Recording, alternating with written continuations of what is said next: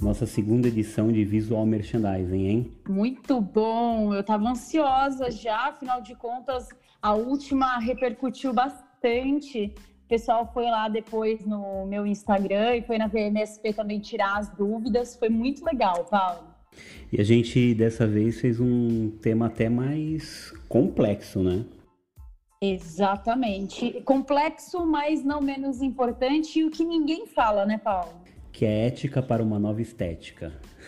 Exatamente. As pessoas, acho que as pessoas vão ficar até com medo de clicar no podcast ou de abrir essa sala e falar, não sei se eu estou preparado numa sexta-feira à noite para ouvir sobre isso, né? Exato. Na verdade, quem vai clicar são as pessoas que realmente estão querendo resignificar e estão querendo mais propósito para o desenvolvimento de trabalho, né, Paulo?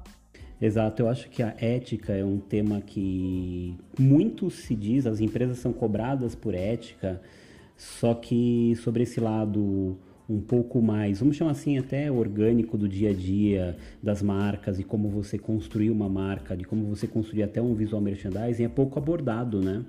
Exatamente, Paulo. Na verdade, esse é um assunto que é tão importante da gente trazer, porque na semana passada a gente falou muito é, as pessoas sempre perguntam qual é o futuro do varejo, qual é a loja do futuro, na verdade, né? Lembra que a gente tocou sobre isso? E as pessoas hoje, assim, elas estão muito preocupadas com o futuro. A gente falou um pouco sobre presente, mas elas me perguntam qual que é o design do futuro, qual que é o design que vai ser tendência, né? E, e todo mundo fica sempre esperando uma resposta, como se fosse um diamante, assim, como se fosse a chave, o segredo, em cima de uma tendência. E através dessa NRF, né, desse ano de janeiro, é, para quem não conhece, NRF é uma feira que acontece há mais de 100 anos em Nova York e que fala sobre as tendências de varejo. Então, por isso que é tão importante a gente estar tá nela. E depois, Paulo, queria que você falasse alguns insights também, tá? Vamos lá. E, e dessa cobertura que eu fiz junto com meu amigo Fred Alecrim e Caio Camargo, que é o diretor comercial da Lynx, a, a gente teve alguns insights super importantes sobre essas palestras e o Ética para uma Nova Estética foi o que mais é, me aproximou para trazer para as pessoas sobre tendência, sobre qual é o futuro do design, né? O que, que a gente precisa pensar? Qual que vai ser o próximo caminho? Então não tinha como eu não trazer aqui, né? É, a NRF, para quem já ouviu falar, é, muitas vezes pode parecer uma feira só de varejo, né? Então, assim, muita gente, quando ouve falar de NRF, pensa assim: se vocês ouvirem um sonzinho no fundo, é meu bebê. É... Amo. E a minha esposa saiu correndo com ele para não atrapalhar aqui, mas é a Tadinha. vida real. É a vida real. Vida real, Rosângela volta. Exatamente.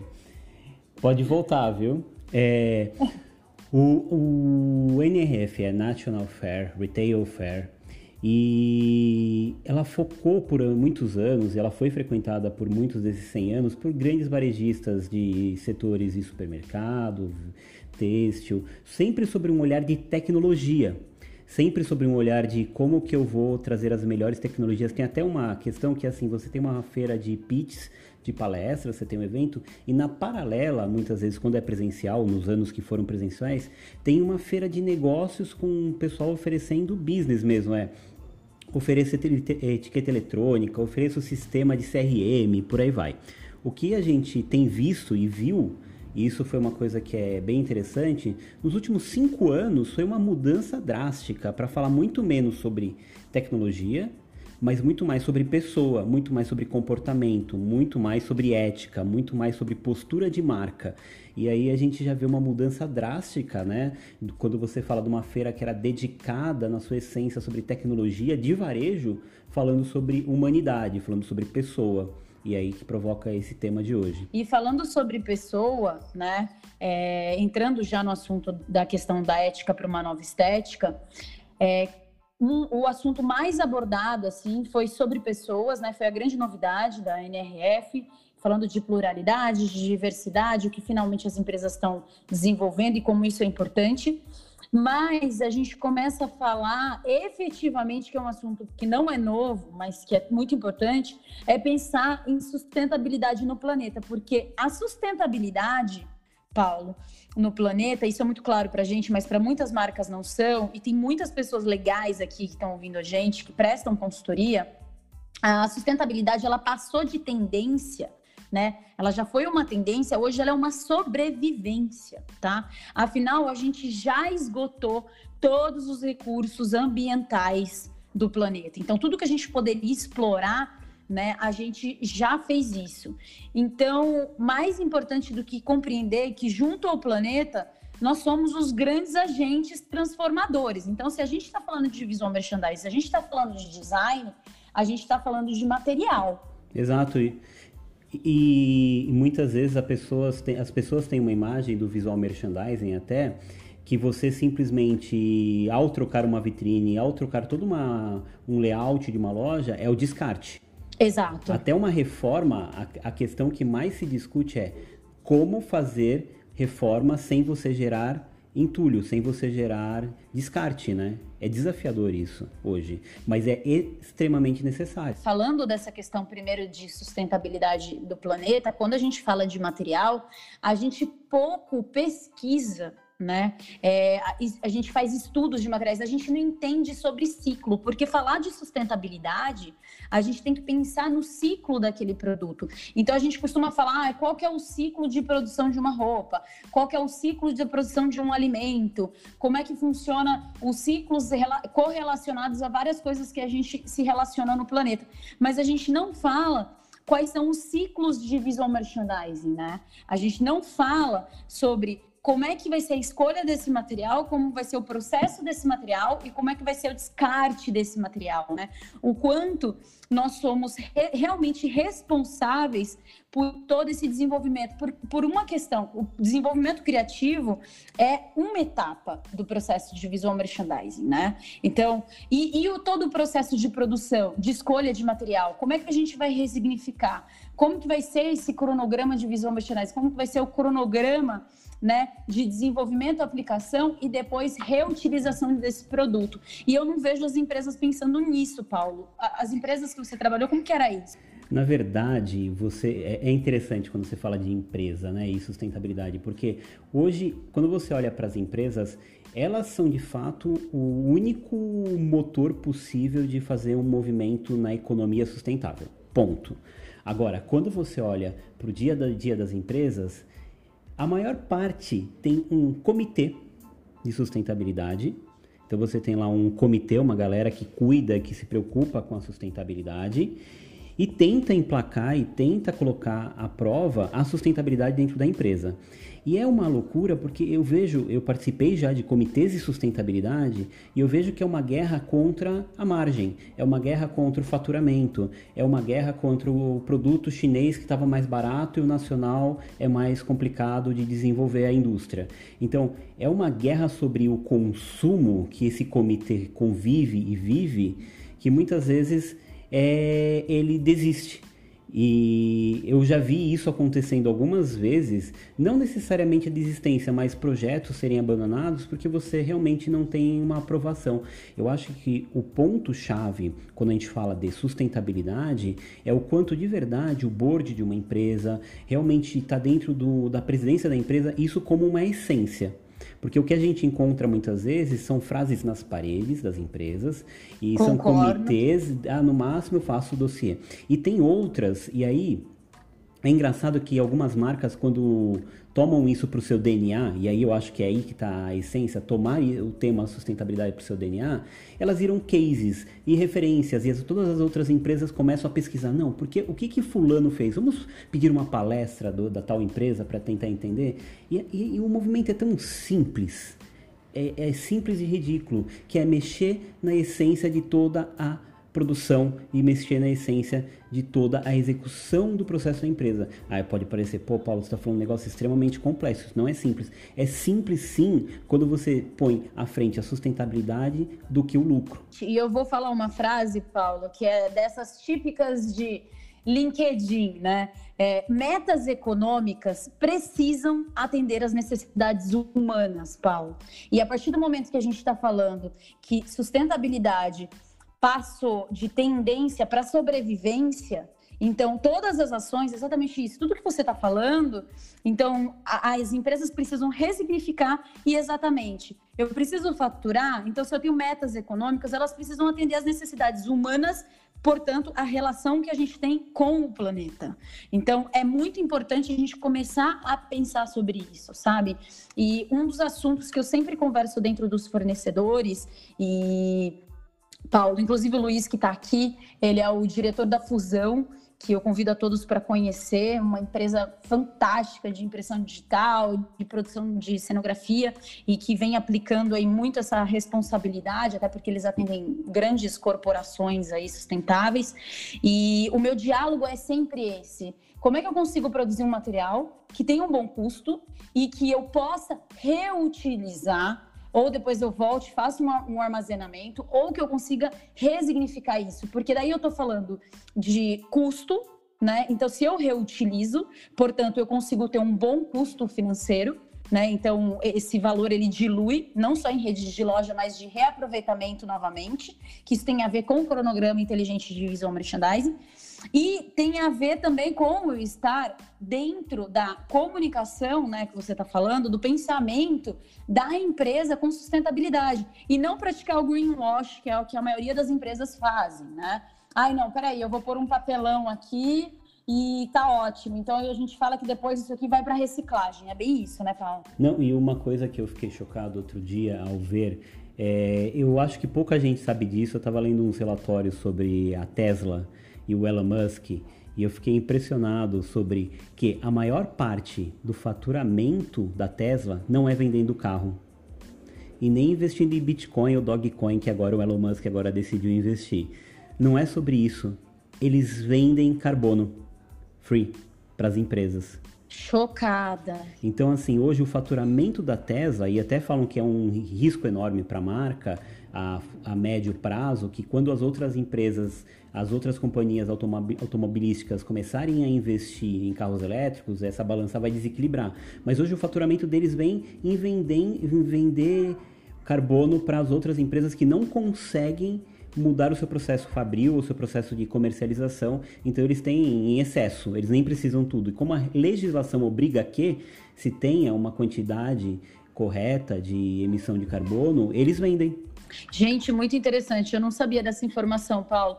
Isso é tão legal porque a gente atende alguns cases no, no, estúdio, na VMSP, que tem essa compensação de carbono, né? Tem toda uma preocupação. Inclusive, a gente trabalha com muitos materiais naturais e que eu faço questão de sempre mostrar nos stories, nos IGTVs e tudo mais. É, justamente porque a gente precisa forçar o mercado a enxergar a resignificação de materiais mais do que nunca. E para a gente partir para a segunda parte, falando de sustentabilidade, para as pessoas daqui entenderem esse processo de ética para uma nova estética, né, Paulo? Mas para a gente entender esse, essa primeira etapa, quando a gente fala de sustentabilidade de material, eu falo que a gente tem que aprender a redesenhar o departamento de visual merchandising. A gente precisa aprender a recriar projetos e cronogramas. A gente precisa renovar o nosso mindset em relação ao que a gente acredita de produto e como a gente vai se posicionar no mercado com esses materiais, porque a gente precisa resignificar mais do que nunca o que é importante para a gente, né? E o que é importante para o planeta, já que a gente já é, escoou, né, é, acabou com todos os recursos. E a gente precisa começar a reutilizar materiais. Então, é um diálogo, né, falando de material, que a gente precisa começar internamente dentro das agências, direto com os clientes, para daí a gente ter essa boa relação e com que os fornecedores nos apoiem, né? Certo? Porque a gente só consegue fazer as importações se a gente já tem uma aprovação né, criativa e a gente vai ter volume desse produto, porque eu entendo a parte também do produtor, né? Eu fico morrendo de dó, assim, às vezes, Paulo. A gente traz um monte de inovação da Euroshop, para quem não sabe, a Euroshop é uma feira que acontece a quase quatro a cada quatro anos em Düsseldorf, é a maior feira de tendências de materiais do mundo. A gente traz um monte de referências, só que para fazer importação a gente precisa de volume. Então, quando a gente não tem volume, a gente tem que ter criatividade para fazer pesquisa local, encontrar pequenos produtores para a gente pegar esse material e conseguir massificar e trabalhar, né, Paulo? Você tem que adaptar tudo aqui. E, e esse é um grande problema, porque quando você está olhando para o mundo de hoje de lojas, de pontos comerciais, principalmente, ele é meio contrastante. Eu não estou falando de lojas que hoje já dedicam uma energia sobre a sustentabilidade. E eu acho que são muito poucas, tá? Mas se você vê a grande maioria das redes varejistas, essa preocupação que você traz, ela é nula. Ela é basicamente nula. Porque no máximo que você vai dizer é que eu trabalho com algum material que eu vendo que é sustentável. Mas do mais é extremamente nulo. Eu vi várias lojas já trocando todos os seus equipamentos e sem nenhuma preocupação do descarte desse equipamento. Eu já vi lojas simplesmente pensando o seguinte: a gente tem que é, atualizar nossa loja. Ok, então é quase tiro a velho. A maioria sim, viu, Paulo? A maioria. Novo. E, e, repensar isso tá num olhar arquitetônico que hoje quando você vai numa casa cor, quando você vai em algumas feiras, você vê que existe uma preocupação muito real sobre a sustentabilidade. As últimas casa cores tentaram manter até estéticas que já pertenciam ao Jockey Club aqui de São Paulo, por exemplo. Mas para preservar e dar valor ao que já existe. Só que quando você olha lojas, é quase assim, coloque tudo abaixo. Eu moro perto da Oscar Freire e aqui ao lado de casa o que eu mais vejo é um ponto comercial aqui em São Paulo que tem uma atualização de lojas quase que frenética, né? Então toda hora tá saindo loja, tá entrando loja, tá mudando loja. E o que eu muito vejo é as lojas simplesmente refazendo as suas não é só vitrine, só a loja inteira e descartando todo, velho. Quando você entra na loja, parece realmente uma outra loja.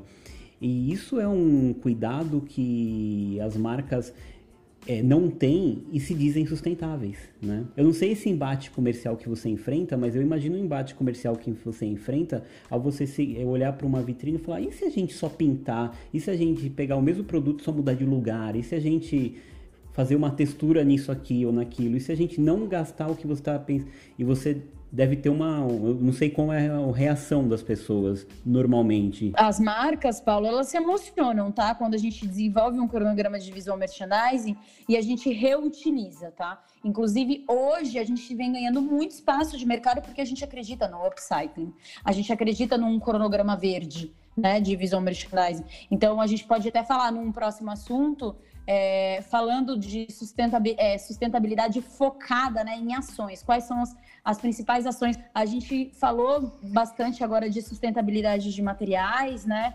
E depois a gente pode entrar num assunto mais profundo, falando só de sustentabilidade.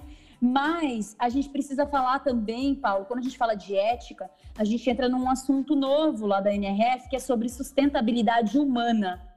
Gente, mas como assim sustentabilidade humana? Sim, esse é um assunto super importante porque a forma como a gente age né, no, na, no meio que a gente vive, se nós agirmos com equilíbrio entre bem-estar, saúde mental, segurança física e digital, a gente parte para um novo posicionamento ético. Você concorda comigo, Paulo?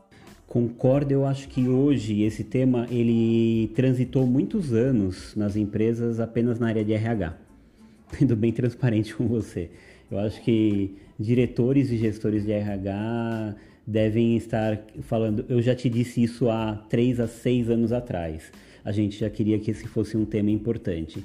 É, e a pandemia aflorou isso de uma forma assim maior, inimaginável, né? Porque acho que nunca se pensou tanto sobre a qualidade de vida profissional e o quanto as pessoas são colocadas à prova de tomar algumas decisões que não competem a elas até e que geram até um aspecto que esbarra até na ética, né?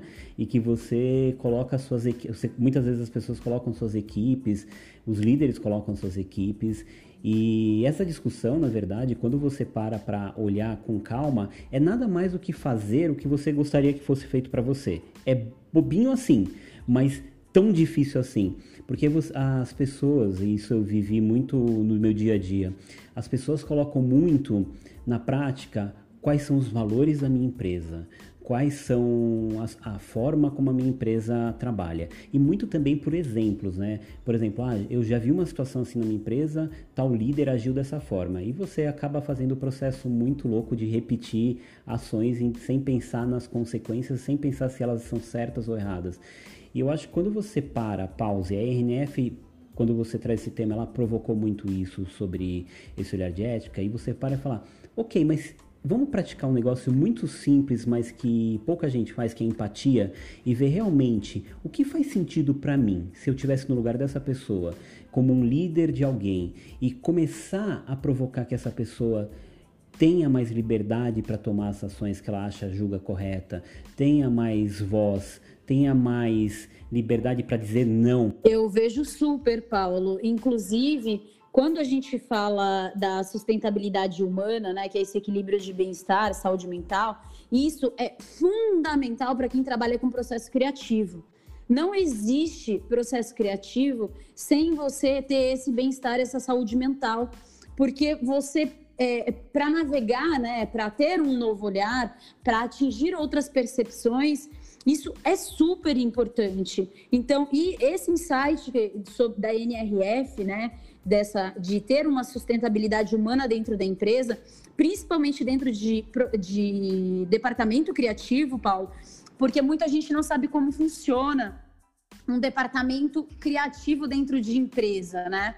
A gente vive, por exemplo, é, a gente não participa de concorrências, mas a gente participa de estudos que a gente sabe que esses estudos podem não ser aprovados. E a pressão psicológica para entrar em processo criativo, para ser inovador e para fazer a diferença é absoluta, assim. E a gente não vê esse respeito do cliente com o estúdio ou do gestor com o criativo. Você percebe isso também, Paulo?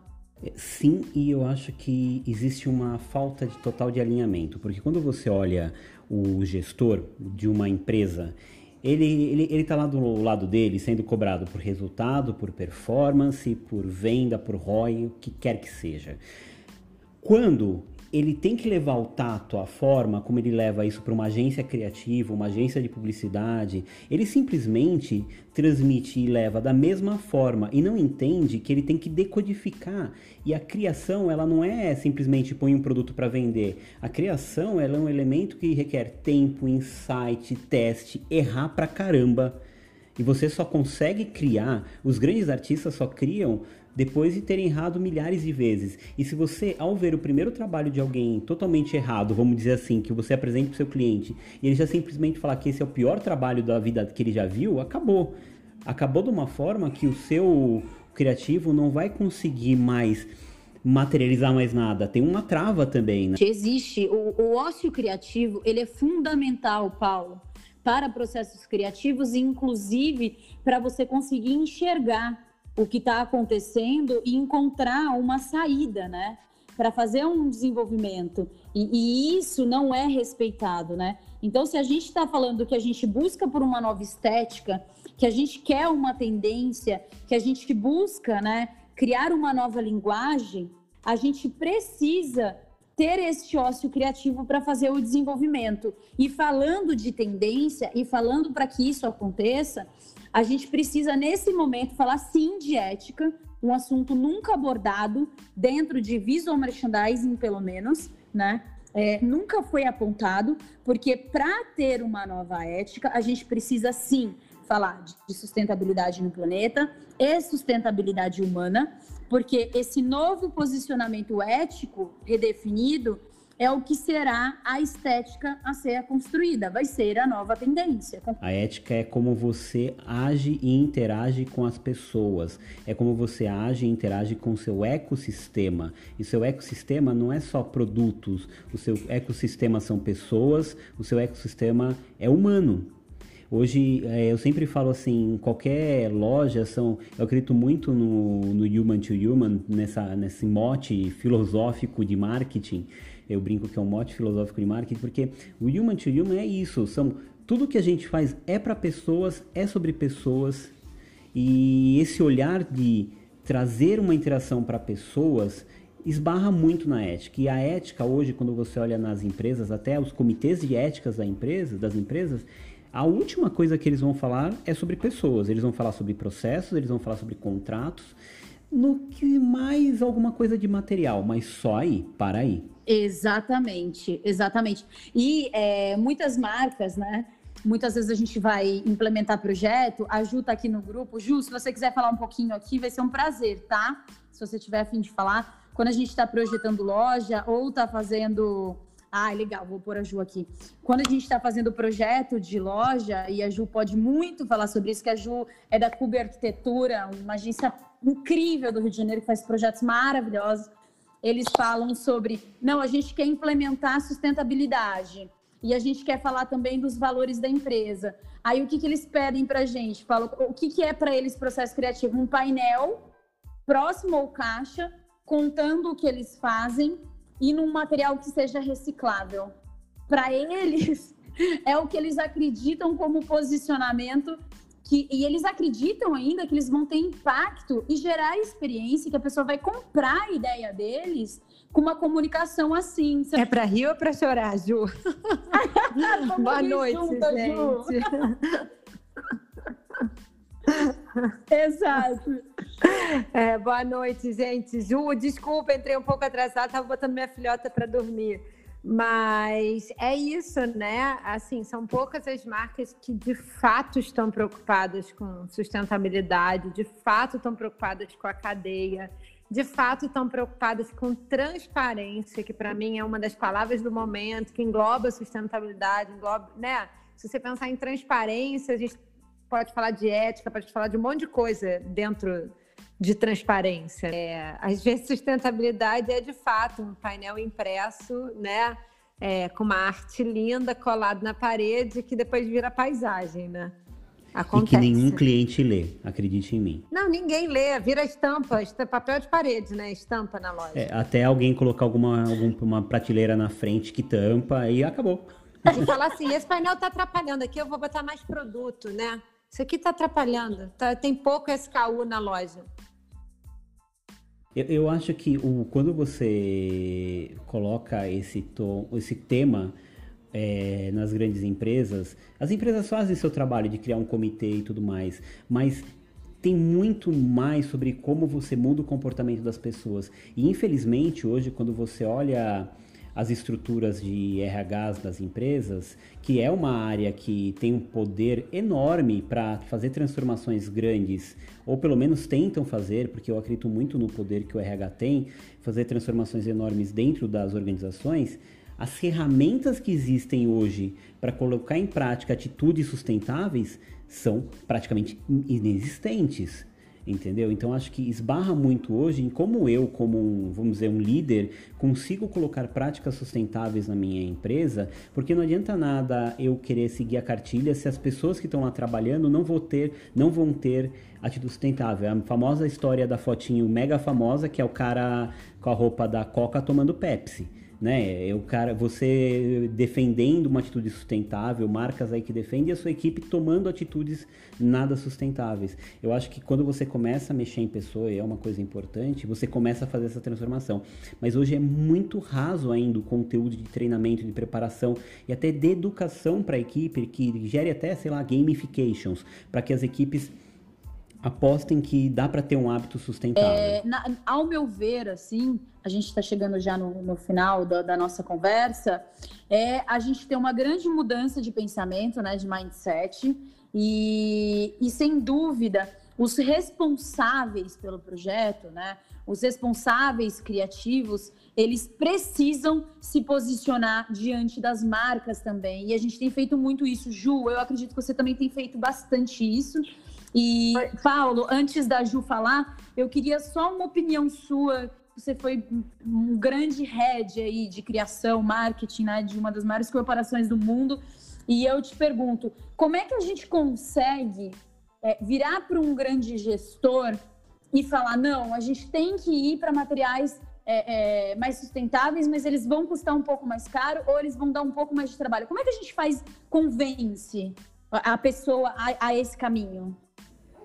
Primeiro que você não convence, porque depende do mote da pessoa. É que hoje, se você for olhar qualquer tipo de técnica de convencimento sustentável, ela vai muito pro olhar drástico da sociedade, né? O, o mundo vai acabar. E você não convence ninguém com aspectos negativos. Então, assim, o, hoje, se você olhar material aberto ali para falar como que eu convenço alguém para que ela seja sustentável. Você vai ver inúmeros vídeos, matérias, textos, publicações falando do quanto o mundo está acabando. A gente até falou disso aqui.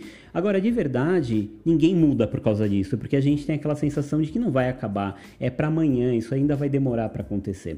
Então, o elemento sempre que eu consegui quando foi abordar esse tema é fazendo trocas e trocas no aspecto de mostrando maior qualidade e velocidade em uns aspectos. Por exemplo, Boa. imagina que a gente era uma, é, eu tinha uma grande campanha que era uma campanha comercial de sustentabilidade. O que, que significa isso? Era uma campanha em que o foco era vender produtos sustentáveis. Era uma vez por ano essa campanha acontecia. Sabe o que, que ela tinha de mais?